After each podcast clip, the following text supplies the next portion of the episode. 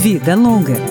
Dicas para uma maturidade saudável, com Cláudio Ferreira.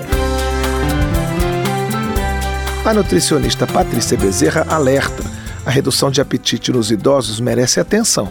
Uma das estratégias mais importantes é cuidar da qualidade da alimentação das pessoas mais velhas. A especialista ressalta a necessidade de evitar o consumo excessivo de alimentos ultraprocessados, como biscoitos recheados, macarrão instantâneo e refrigerantes, assim como excesso de gordura e de sal.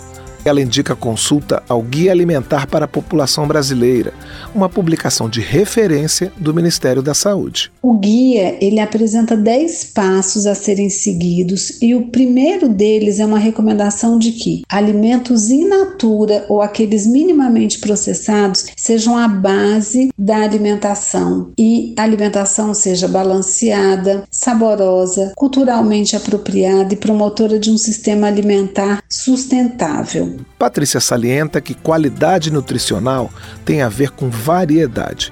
Quanto mais colorido o prato, mais rica a diversidade de nutrientes.